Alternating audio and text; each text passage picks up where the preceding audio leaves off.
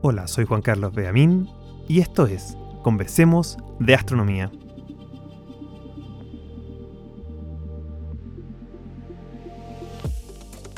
La gran mayoría de las estrellas no viajan solas por el universo. Forman parte de sistemas binarios, sistemas triples o sistemas múltiples con más estrellas. Este hecho es de vital importancia para los astrónomos, pues nos permite hacer grandes estudios sobre las estrellas. Pero en este episodio en particular nos vamos a centrar en un tipo particular de estrellas binarias, aquellas que están separadas por grandes distancias, mucho más de lo que está separado nuestro Sol del planeta más distante Neptuno. Y nos va a ayudar a entender qué clase de objetos podrían o no podrían ser parte de la materia oscura y de cómo podrían o no estar distribuidos por nuestra galaxia. Esto, sumado a distintas discusiones sobre dinámica estelar y estructura galáctica, es lo que te ofreceremos en nuestra conversación junto con el doctor en astrofísica Julio Chanamé. Espero que disfrutes de este nuevo episodio sobre materia oscura aquí en Conversemos de Astronomía.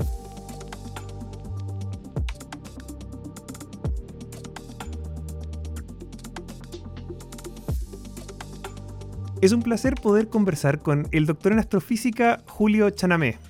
Él obtuvo su doctorado en la Universidad Estatal de Ohio y es actual profesor asociado en el Instituto de Astrofísica de la Pontificia Universidad Católica de Chile.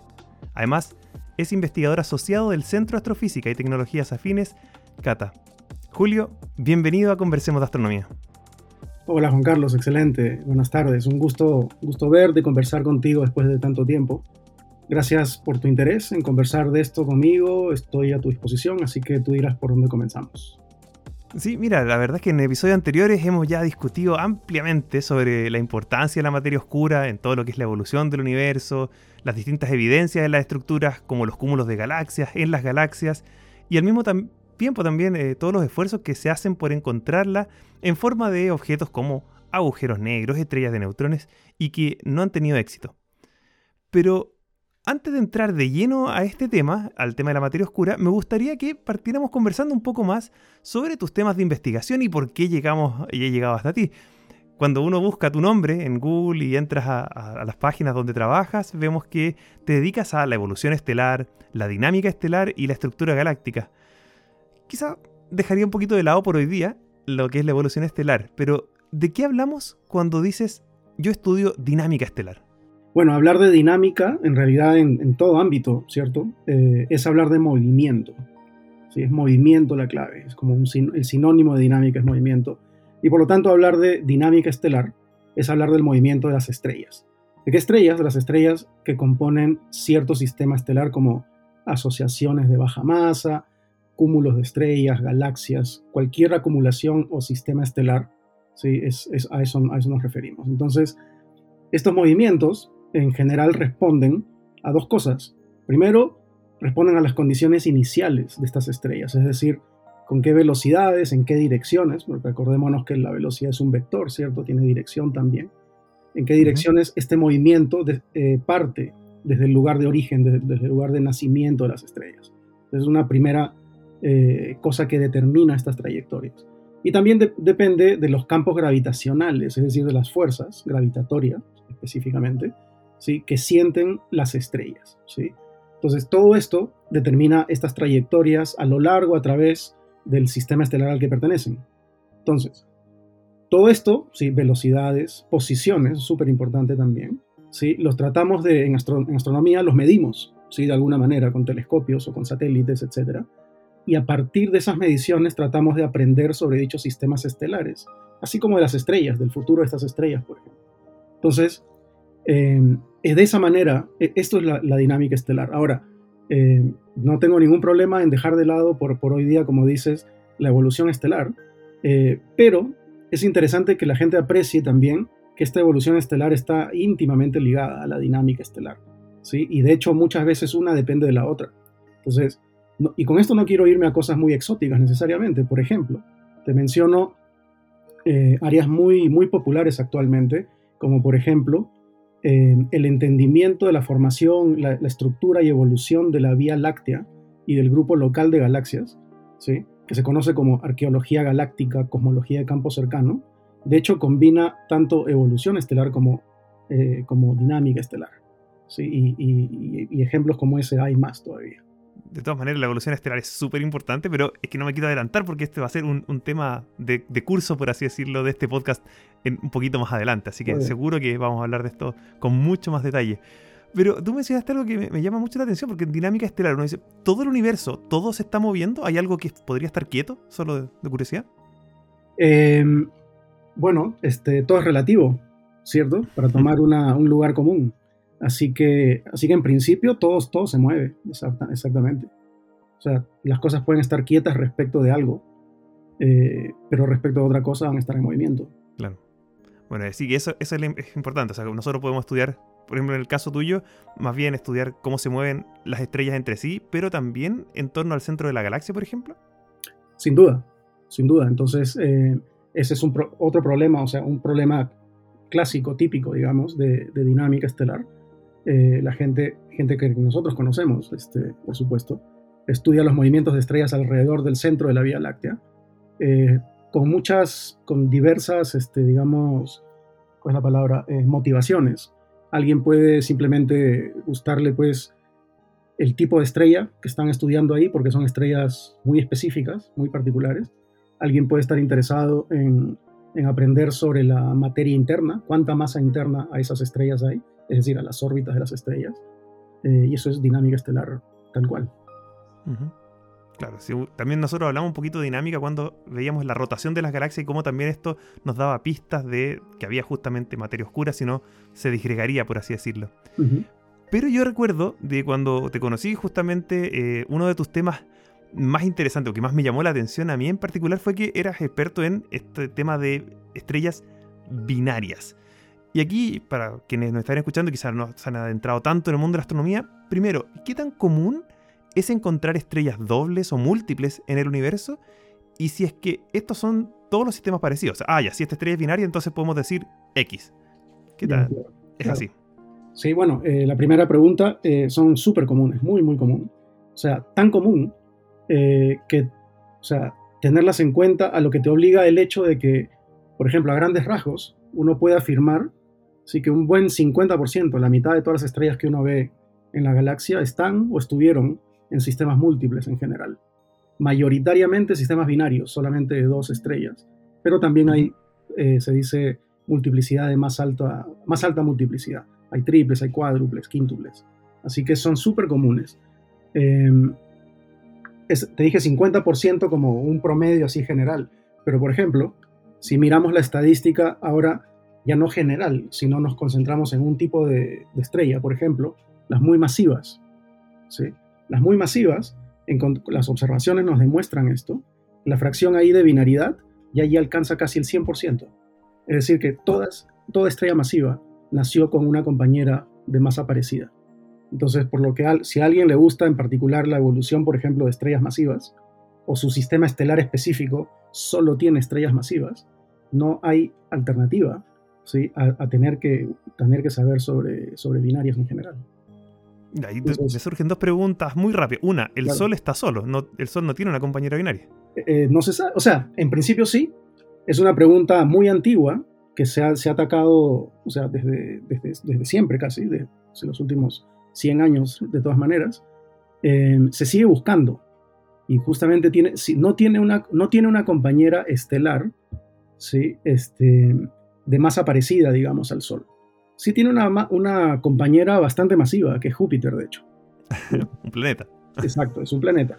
Pero eh, se, ha, se, se, ha, buscado y se sigue buscando, de hecho, eh, una compañera eh, lejana. De nuevo, no porque la necesitemos, ni no porque creamos que tenga que ser el caso, pero 50% ¿sí? de todas las otras estrellas te da una, una posibilidad alta de que la tenga y no la hayamos encontrado también. ¿Sí? quizá también nació y se separaron. También, también pasa, justamente. Claro. Y la otra cosa que mencionas, tú dijiste que era muy común encontrar estrellas masivas que fueran binarias. Cuando dicen masivas, ¿cuánto más masivas que el Sol? Sí, por como escala. Sí, estas, estas que son eh, masivas, cuando dije masivas y que la, la gran mayoría de ellas aparecen en sistemas binarios, estoy hablando de 5, 8 masas solares para arriba, lo que consideramos evolución estelar de, eh, a alta masa. Perfecto, o sea, estrellas que más encima en el futuro van a terminar como agujeros negros o, estrellas de neutrones. Precisamente. Siempre casi están como en sistemas múltiples. Qué interesante. Bueno, ahí es donde tú me dices que se mezcla justamente el tema de la evolución estelar con la dinámica seguramente también. Tal cual. Hay mucho que, ver. Sí, tal cual. O sea, de hecho, si, si, puedo seguir un poquito a abundar ahí. Claro. Eh, porque también preguntaste eh, si hay, si son, si son parecidas entre sí o no, algo así preguntabas. Eh, o sea, la, respuesta es que sí y no. En realidad hay una gran variedad de sistemas múltiples. ¿sí? Entonces las posibilidades, o sea, y obviamente va a depender de las masas que tengan ¿sí? el sistema binario. Hablemos de binarias en particular, no de las más múltiples, digamos. va a depender de qué tan lejos una vive de la otra, de qué tan, qué tan cerca o lejos entre sí nacieron, eh, y así. Y va a depender de las características de su órbita también entre ellas. Puede ser una órbita circular, puede ser una órbita un poco más elíptica, etcétera, etcétera. Entonces, todas estas posibilidades, de hecho, te generan una fauna enorme y riquísima, de hecho, en, en evolución estelar de nuevo, ¿sí? Porque los productos finales de esas cosas varían mucho, ¿sí? Y, y está, esto, estas áreas están ligadas, por ejemplo, a cosas como explosiones estelares, objetos compactos en general, como hoyos negros, estrellas de neutrones, púlsares, etc. Así que, de nuevo, la, la variedad es, es, amplia y uno puede pasarse mucho tiempo estudiando uno o dos sistemas que lo observas con, por todos lados eh, para tratar de entenderlo mejor, su evolución, su formación, etcétera, etcétera. Pero hay otra manera también de hacer las cosas, ¿sí? y es a donde yo sé que vas a, vas a ir eventualmente para el tema de materia oscura, es este, cuando en vez de estudiar o que nos interese mucho una binaria separada de la otra, una por una, nos interesa la población de binarias, ¿sí? la población de múltiples. Y en ese caso ya no nos interesa tanto lo que le pasa a una u otra, sino a la población, a la estadística. ¿sí? Y, esa es otra manera de, también de estudiar binarias, poblaciones de binarias en general. Eh, yo siempre he encontrado súper fascinante porque esto es como la diferencia entre, por ejemplo, un psicólogo que se preocupa de una persona, de tratarla psicológicamente, versus quizá una persona que estudia sociología, que estudia la población completa y ya no importa si una persona tiene un problema pequeño u otro, sino que el comportamiento de la masa. Es como esa la diferencia. Interesante analogía, tal cual. Bueno, ya que tú me diste el pase justamente para ir también para ese lado de las poblaciones de binarias, cuando comencé esta, esta serie de episodios sobre la materia oscura, la verdad es que quería abordar la mayor cantidad de aristas posible, en especial aquellas que no son tan conocidas o que no se dan a conocer, que no, brillan tanto en estos documentales o en los programas que vemos en YouTube o en otros eh, programas de ciencia. Y justamente este es uno de los episodios que yo me siento como orgulloso de poder estar tocando, así que muchas gracias por aceptarlo. ¿Y cómo es que puedes relacionar el estudio de las estrellas binarias? Tú ya mencionaste las binarias anchas, vamos a ver de qué, de qué se tratan estas, cuál es la diferencia con las otras, con la búsqueda o los límites que puedes encontrar para la materia oscura. Claro, exacto. Em, sí, bueno, mira, para ser general un poquito, empezar por lo general, se me ocurren, y de hecho conozco y trato de perseguir dos maneras específicas. ¿sí? Eh, una es la, es la que alguna vez este, tú, tú, me has escuchado conversar contigo incluso, eh, es aprovechar un hecho, ¿sí? un hecho de, de, una característica de las binarias anchas. Entonces, definamos ancho primero. ¿no? Entonces, las binarias anchas, las binarias anchas que, que utilizamos son las que tienen periodos, o perdón, separaciones entre las estrellas ¿sí? de cientos de unidades astronómicas y más, y más largas. Entonces, la unidad astronómica es la distancia típica promedio en el año, digamos, de, del Sol a, la Tierra, de la Tierra al Sol, ¿cierto? Entonces, esa es una unidad astronómica que es un montón de distancia, bien largo. Eh, entonces, imagínate de 100 a cientos de miles de esas unidades astronómicas de separación. Para ponerlo en contexto, en el sistema solar, eh, Plutón debe estar como unas 30, 40, algo así, ¿no? De ese orden, sí. Plutón ya no es planeta, así que ya me olvidé. También. Bueno, Neptuno. sí, Neptuno debe estar también como ahí las 30 unidades astronómicas. O sea, tres veces más lejos que. Exacto, exacto. Entonces, eso, como sabemos, como conocemos las leyes de Kepler, ¿cierto? Eh, se puede traducir en un periodo orbital. ¿sí? Entonces, las binarias anchas, otra manera que te las puedo definir, digamos, son aquellas que con la tecnología moderna, digamos, actual, aunque ya estamos empezando a tratar de ir un poquito más allá. ¿sí? Con la tecnología normal, eh, uno no tiene tiempo en la vida para esperar que una dé la vuelta o dé, o un pedacito de vuelta alrededor de la otra. ¿Ok? Entonces, si uno usa la ley de Kepler directamente entre estos cientos de unidades astronómicas para arriba, esos periodos orbitales son de miles de años para arriba. ¿Ok? Wow. Entonces, de nuevo, no es que nos podamos los astrónomos pues sentar y tomar fotos durante miles de años, la podemos, pero quizás no, en fin. ¿Quién te este, financia eso? Exacto. No las vamos, no las vamos nosotros mismos a ver dar vuelta. Entonces esas son las binarias anchas.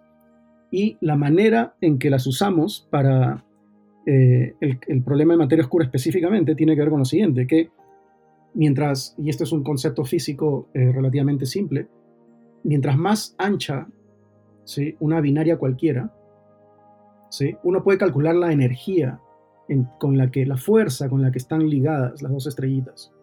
Entonces, dos estrellas que están ligadas, que están muy cerca una de la otra y dando vueltas a altas velocidades, por ejemplo, la jerga eh, física astronómica es de que están muy ligadas.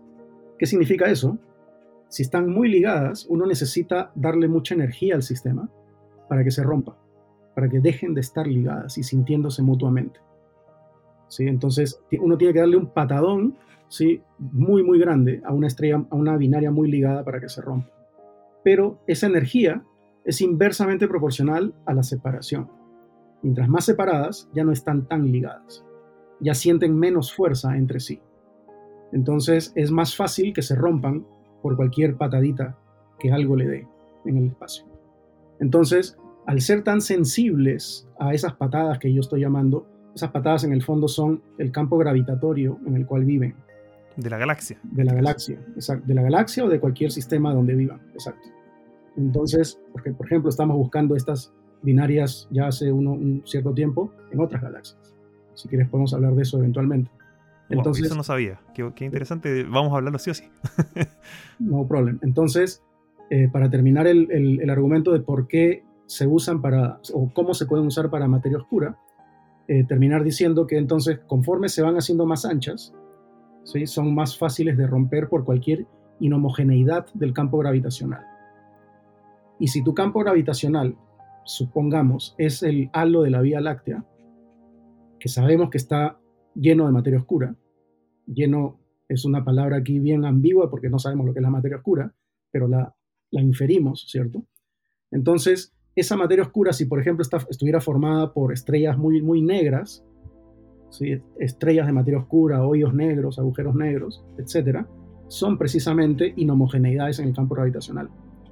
Y si esos hoyos negros eh, se encuentran con las binarias anchas, las podrían romper. Las desarman. Exacto. Entonces, uno estudiando la población de binarias anchas en el halo galáctico, por ejemplo, específicamente en este caso, eh, y midiendo propiedades, eh, creo que la palabra es intensivas cuando se refiere a la, intensivas versus extensivas, eso me, he olvidado. Eh, pero cuando mide las propiedades de la población, uno puede inferir si, ha si han chocado mucho con hoyos negros o no. Y de esa manera voltear la pregunta ¿sí? y tratar de poner límites a la presencia o ausencia de estos machos hoyos negros eh, que pueden ser o podían ser la materia oscura. Actualmente están ya descartados por este tipo de experimentos, además de microlensing. Qué increíble. Bueno, eso ya conversamos justamente con María Gabriela Navarro acerca de estos eventos de microlentes y, los machos en este sentido. Y ya también nos contó lo mismo, que se habían descartado, por así decirlo, esta población. Pero me parece súper interesante lo que mencionas, esto de decir, bueno, si, si vemos estas binarias anchas y las vemos en, el halo, digamos, en, distintas partes de nuestra galaxia, podemos determinar, y voy a repetirlo, yo sé que esto lo dijiste, pero para, para hacer más importante el punto, podríamos ver si que la distribución de la materia oscura es, por así decirlo, suave, está por todos lados o está como concentrada con grumos. Y, si estuviera concentrada con grumos, veríamos cómo esto afectaría a la cantidad y la distribución de binaria ancha. Lo encuentro fascinante el experimento. Precisamente. Y la pregunta entonces, tú me dijiste, no podemos ver la órbita. No podemos, porque faltan miles de años para que, para que se complete un pedazo importante de la órbita. Entonces, ¿cómo los astrónomos como, como tú y, otras personas que estudian esto, cómo se pueden descubrir que efectivamente estos dos objetos son binarias y no simplemente son dos estrellas que están cerca y que están pasando para cualquier lado. ¿Y, qué te garantiza que estén juntas? Porque va, no la van a ver siempre en el punto más lejano o en el punto más cercano de la órbita. ¿Cómo lo saben? Sí, claro, es una, es una pregunta interesante eh, y, y, ciertamente en la, que vive en la frontera de la investigación en estos objetos. Entonces, la respuesta directa es que lo único que te puede garantizar eh, decir esta binaria que estamos viendo acá está ligada, las dos estrellas están ligadas, es medir aceleraciones, lo cual significa medir precisamente un pedacito de este arco de órbita. Eso todavía no se ha logrado para estas binarias tan anchas. Entonces, por eso es importante eh, tener, o sea, por ejemplo, para problemas como el que estamos hablando de usarlas para límites a materia oscura, es muy importante hacerlo estadísticamente y que tu estadística sea buena. Buena significa que tengas muchos objetos ¿sí? y, que, y que tengas poca contaminación. La contaminación, es decir, dos estrellitas que creemos que están en, nuestro catálogo, las ponemos en nuestro catálogo porque creemos que es una binaria real, no lo es, porque puede haber efectos de proyección, etc. O también una binaria se puede haber roto ya, ¿no es cierto? Entonces ya no es binaria. Y todavía están cerca, digamos, como que está en el proceso de separación. Exacto, entonces todas esas cosas, eh, digamos, el proceso que te lleva desde las propiedades de las binarias, de algo en este caso, a límites a materia oscura, tiene que tenerlos en cuenta. Entonces, como tú bien sabes, toda conclusión a la que llegamos, toda medición a la que llegamos en astrofísica, en ciencias en general, debe tener una barra de error. ¿no? Entonces, en esa barra de error, eh, en esa, tiene que estar pues incluidos todas estas posibilidades. Entonces, la respuesta directa es esa. Para saber si están ligadas, la única manera, la manera definitiva, digamos, es medir aceleraciones. Y que esa aceleración tenga el tamaño correcto, dadas las masas y separaciones de las estrellitas, que apunten en la dirección correcta, etc. Entonces, ya medir la velocidad no debe ser fácil, medir la aceleración debe ser súper difícil. Tal cual, tal cual. Necesitas precisión exquisita para estos movimientos, estos angulitos chiquitos en el cielo. Entonces ahí empezamos a entrar con Gaia, por ejemplo, la misión Gaia, que se creó para ese tipo de cosas, no para las binarias anchas, pero para medir estas cosas. Em, y se me escapa algo que necesitaba decir, entonces...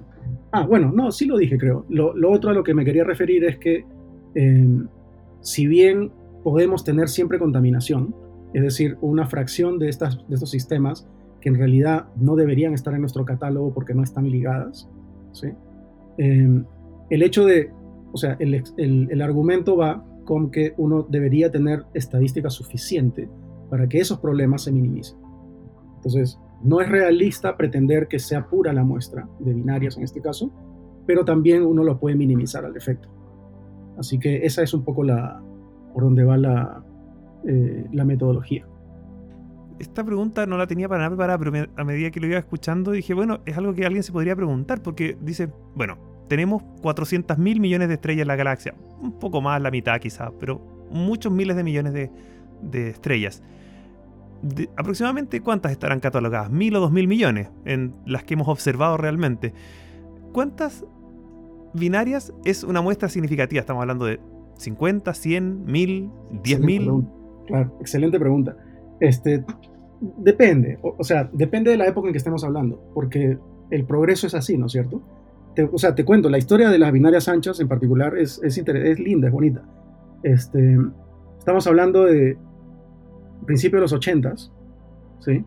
La materia oscura empieza a estar en boga desde hace unos pocos años, ¿sí? Vera Rubin, etc. 70.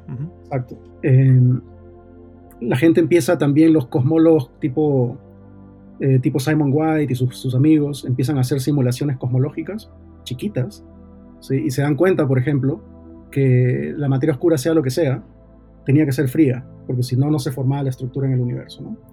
Entonces, en ese contexto, eh, es que aparece, de hecho, Bodan Paczynski, quizás, quizás habló de eso María eh, Gabriela, Bodan Paczynski y, propone los experimentos de microlensing, ¿no? 85 estamos hablando. El 85 hay un paper de John Bacall con Scott Remain y Pete Hutt, gente de, Princeton, que escriben precisamente esta idea.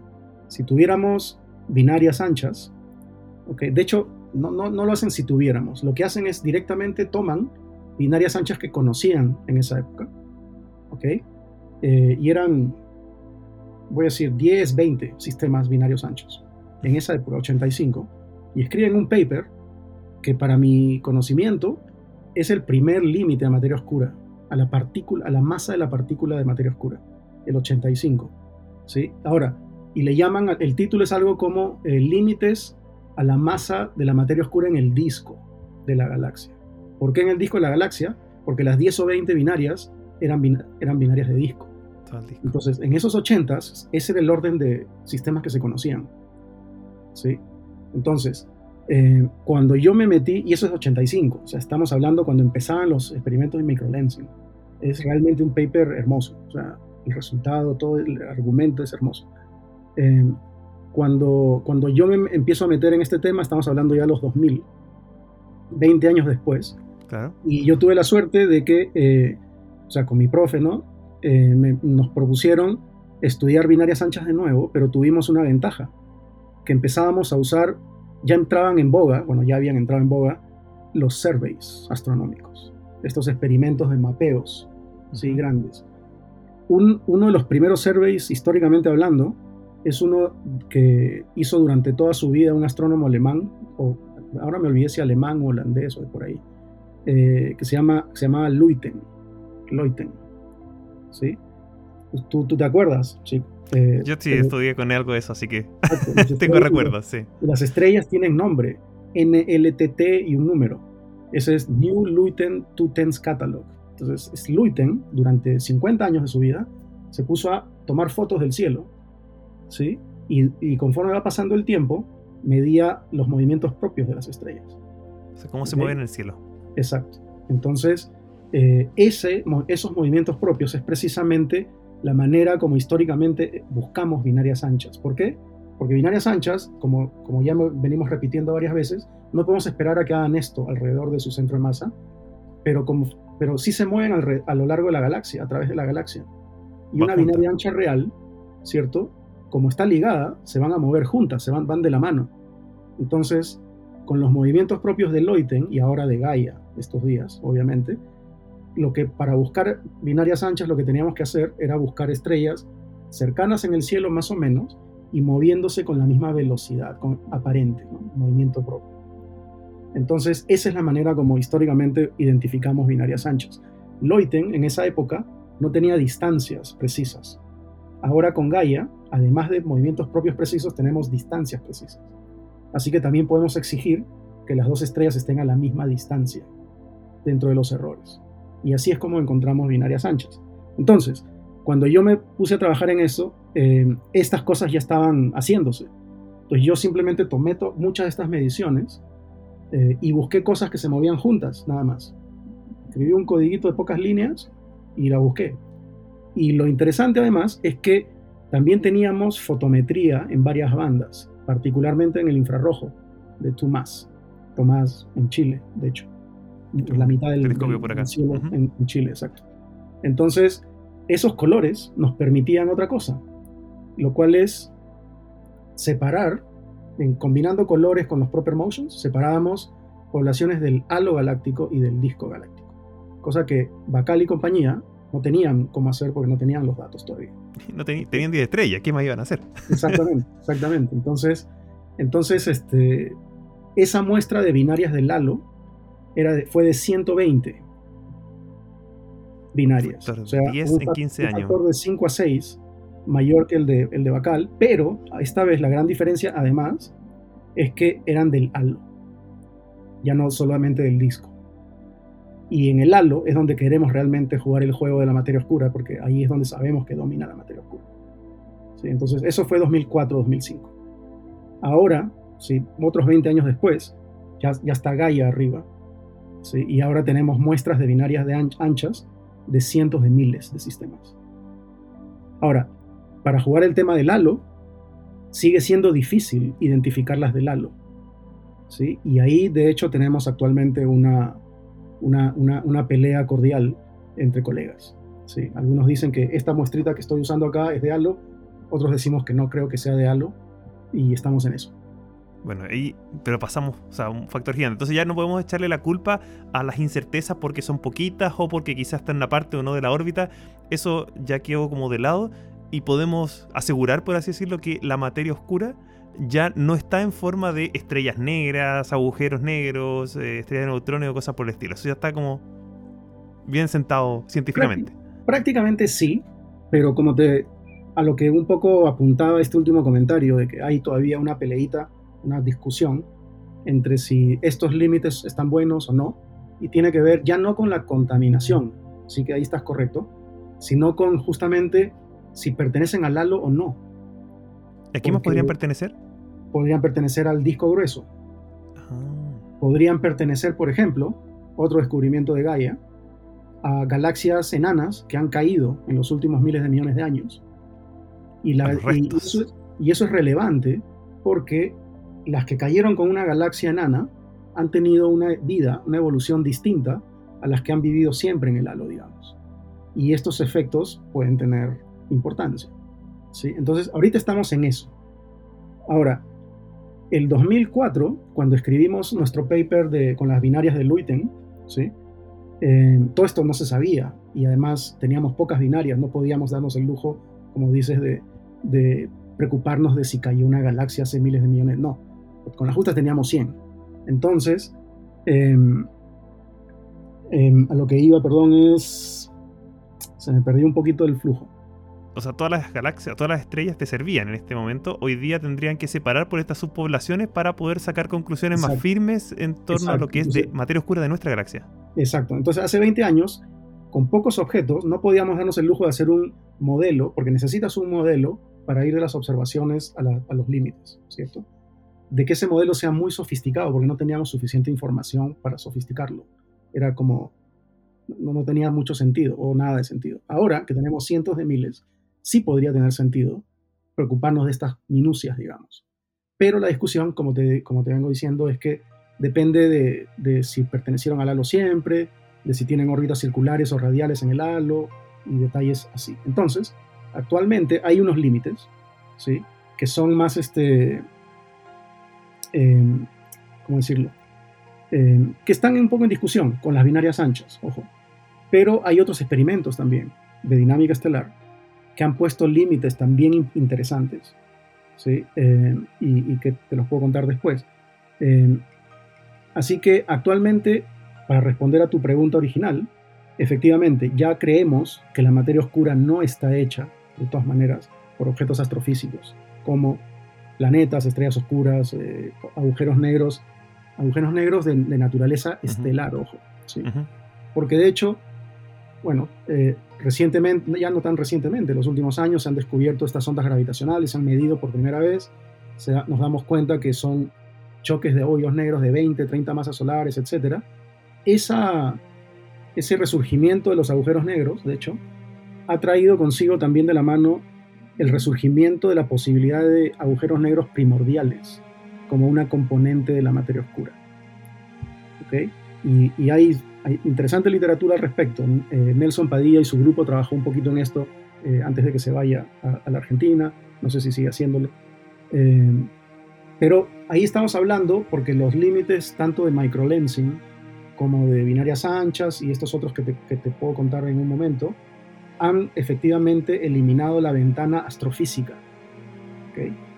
Pero no por completo, sino la, la, manera en que uno tiene que decir esto es que microlensing y estos otros experimentos como binarias anchas han eliminado la posibilidad de que la inmensa mayoría de la materia oscura del halo galáctico, la mayoría, digamos, no más del 20, 15% quizás, ¿sí? de la materia oscura del halo puede ser de ese tipo. Claro, pero necesita explicar todavía el otro 75, 85%. pero eso no, no, no, resuelve el problema cosmológico, ¿cierto? De materia oscura. Claro. Entonces, ahí pueden haber agujeros negros primordiales o también pueden haber agujeros negros primordiales a masas muy pequeñas como del tamaño de una Tierra, por ejemplo. Ahí todavía no hemos llegado a esas masas en microlensing.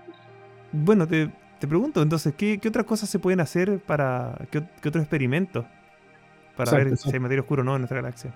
Exacto, este, hay unos cuantos. Uno, uno de ellos este, que es muy elegante, de hecho muy interesante, se publicó hace poco y tiene que ver con el descubrimiento de cada vez más galaxias enanas en, alrededor de la Vía Láctea. Entonces, eh, tenemos ciertas galaxias enanas que hemos estado estudiando y la, teoría, la cosmología, sí, el modelo cosmológico, nos dice que a las escalas de masa de esas galaxias enanas, em, la materia oscura tiene ciertas propiedades, el halo de materia oscura tiene ciertas propiedades eh, que nosotros intentamos medir.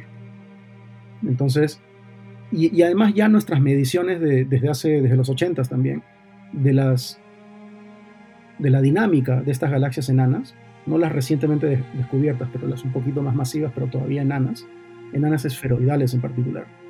Em, ya nos decían que eran, estaban muy, muy altamente dominadas por materia oscura, es decir, podían tener 500 estrellas, solamente 500, 500 masas solares, por ejemplo, 5.000 masas solares, muy poquito. Un cúmulo de estrella.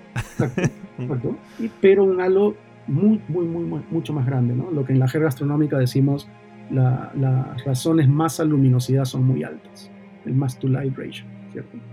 Entonces, eh, el argumento va de esta manera. Últimamente, con estos surveys interesantes, por ejemplo, uno desde Chile, que se hizo con, en, el, 4 metros de Tololo con DECAM, la cámara DECAM, Dark Energy Survey, encontró estas galaxias que las llamamos super débiles, ultra faint dwarfs, enanas ultra débiles, que son galaxias de también cientos de luminosidades solares, pero con halos aparentemente, ¿sí? porque también está en discusión qué tanto, eh, dominados por materia oscura. Entonces, se, descubrieron esas y el argumento eh, que apareció sobre materia oscura y sobre la naturaleza de la partícula de materia oscura relacionado a ello va de esta forma.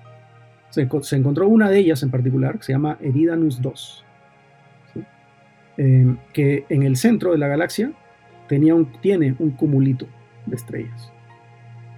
¿Ok? Un cumulito. Entonces, bueno, nosotros sabemos que las galaxias tienen cúmulos estelares, así que no, no, no, no es gran cosa, hasta que este, este chico se le ocurrió lo siguiente. El argumento va, va de esta forma, ¿no? Si, si, el, si el halo de materia oscura de Eridanus 2 está lleno, la misma pregunta que en la Vía Láctea, eh, de agujeros negros que son la materia oscura, digamos, casi machos, compactos, este cumulito de cuyas características tenemos todo, ¿sí? del tamaño, la masa, eh, la dispersión de velocidades, etc. Todo eso se ha podido medir. Este cumulito debería no existir porque los agujeros negros lo calientan con choques. Si no son choques directos, sino interacciones gravitacionales, ¿cierto? Entonces, después de, en la edad que tiene esta, esta galaxia enana, ultra faint, el cúmulo debería dispersarse en toda la galaxia. Entonces, y hay simulaciones que lo demuestran, etcétera, etcétera. Entonces, ese es otro argumento para poner límites a la, materia, a, naturaleza de estos machos. ¿Sí? Entonces, de hecho, ese experimento, ese argumento, eh, eliminó también una, una, ventana de más de 100 masas solares para arriba. ¿sí? Que es más o menos parecida a la de binarias anchas original. Qué buena. O sea, ya estamos poniéndole como todos los límites astrofísicos, lo cual me parece súper interesante y, me, llamó mucho la atención. Y te voy a pedir si nos puedes solamente comentar de manera breve, porque lo mencionaste al principio, que ya no solamente están buscando binarias anchas en la galaxia, sino también en otras galaxias y si los resultados son parecidos. Sí, buena pregunta. Lo que pasa, la motivación de esta es, también va, va, de la línea de las, enanas, de las galaxias enanas. Como sabemos actualmente que las galaxias enanas como estas ultra faint y las enanas esferoidales son los objetos, los sistemas estelares más dominados por materia oscura que hay en el universo, que conocemos en el universo, son precisamente los mejores laboratorios para tratar de aprender algo de materia oscura. ¿sí? Entonces, con esa motivación, un grupo de, colegas, incluyéndome a mí, hemos empezado, empezamos a hacer un poquito de simulaciones, por ejemplo. Una de las simulaciones que hicimos fue de una galaxia ultra faint, conocida de hecho, en donde pusimos binarias anchas sin saber si existen. ¿ok? Uno asume que deberían existir, pero podríamos hablar al respecto y discutirlo. Eh, entonces asumimos que, existen, las ponemos en el halo y le pusimos un halo cosmológico, o sea, lo que predice la cosmología, y evolucionamos el sistema. Y lo que pasó fue, vimos que las, las simplemente el, esto que se llama el CASP, ese, ese pic de materia oscura central, exacto, ese pic central de materia oscura, eh, en unas pocas órbitas de las binarias alrededor del centro, las rompe a la mayoría. ¿Sí? Entonces, de nuevo, es el mismo argumento básicamente. Si, pudiéramos, exacto, si pudiéramos encontrar estas binarias en estas galaxias y medir sus propiedades, es decir, en particular esta distribución de separaciones o de, o de periodos orbitales, eso podría darnos una indicación de cómo es el halo de materia oscura central en esas galaxias. Entonces, eso es teoría, eso, fue todo teoría, sigue siéndolo. Así, pero eso nos motivó a pedir tiempo, por ejemplo, en el Space, en Hubble Space Telescope, para observar estas enanas, con ese problema de fondo. ¿sí? Entonces, ya nos hemos pasado unos pocos años analizando estas observaciones. Actualmente estoy escribiendo el paper, de hecho, en una de ellas, Ursa Minor. ¿sí? Ahí nos hemos encontrado con un problemita que no esperábamos, y son galaxias de fondo. Las galaxias de fondo, galaxias resueltas, ¿ah? tú sabes que tienen bracitos espirales, eh, regiones H2, cosas así, son también fuentes puntuales para el software que usamos de detección de fuentes. parecen estrellas. Exacto, parecen estrellas y cuando hacemos el, el, este, el análisis que hacemos ahí, ya no tiene que ver con proper motions, estas cosas, sino con lo que se llama la función de correlación de dos puntos. medimos el número de pares de fuentes, de fuentes puntuales, que uno quisiera hacer estrellas solamente, en función de la separación. Pero si tienes galaxias que te están entrando ahí, eh, está difícil. Así que nuestro resultado actual, porque hemos ya tenido que tirar un poquito la toalla con esos datos y escribir el resultado, el resultado es un límite superior diferente a cero. ¿okay? Así que hemos encontrado binarias anchas, creemos, pero es, o sea, y, es una fracción bien chiquita, consistente con las, binarias anchas conocidas acá en la galaxia, solamente que, mira, Ursa Minor está a 80 kiloparsecs. Estamos hablando de 200 años luz, o sea, 200 mil años luz. Exacto, entonces, pero es, ¿qué significa eso para nosotros? Significa que la binaria ancha más chiquita que podemos detectar tiene 20.000 unidades astronómicas de separación o 10.000 unidades astronómicas de separación. Lejísimo. Entonces, esas son las menos justamente en cualquier población. Así que ahora tenemos una detección, creemos, pero, perdón, no detección, un límite superior ¿sí? que no es muy satisfactorio. ¿sí? Así que el, siguiente paso, de hecho nos acaban de aprobar una otra propuesta Hubble para hacer una segunda época de las mismas imágenes. ¿Para qué? Para medir movimientos propios. Pero no para medir los movimientos propios y, buscar binarias anchas que se mueven juntas, sino para eliminar las galaxias. Porque las galaxias no, se van, a mover para nada. Exacto. Y todo lo otro va a ser estrellas. Entonces, por fin vamos a hacer una decontaminación de galaxias con suerte. Así que ese es el siguiente paso.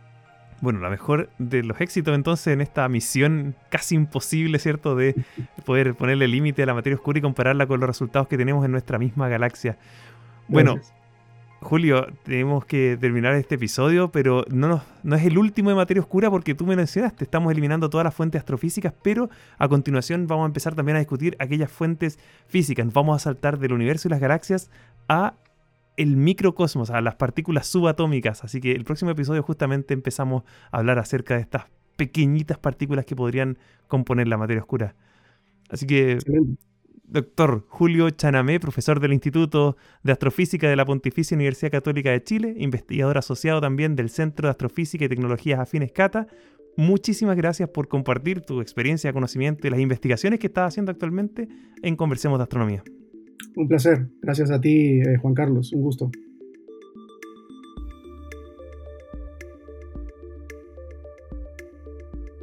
Espero que hayan disfrutado de este nuevo episodio donde hemos podido hablar sobre estrellas, galaxias y cómo las podemos usar nuevamente para tratar de saber qué es la materia oscura. Pero ya nos estamos quedando cortos de candidatos de materia oscura y en el próximo episodio nos iremos al opuesto ya no buscarlas como grandes estructuras en el universo, sino más bien a nivel de partículas subatómicas. Es por ello que el próximo episodio tendremos a la doctora Paola Arias discutiendo sobre las acciones, estas hipotéticas partículas que podrían ser el mejor candidato hasta la fecha sobre la materia oscura. Te dejo invitado entonces para el próximo episodio. Soy Juan Carlos Beamín y esto fue Conversemos de Astronomía.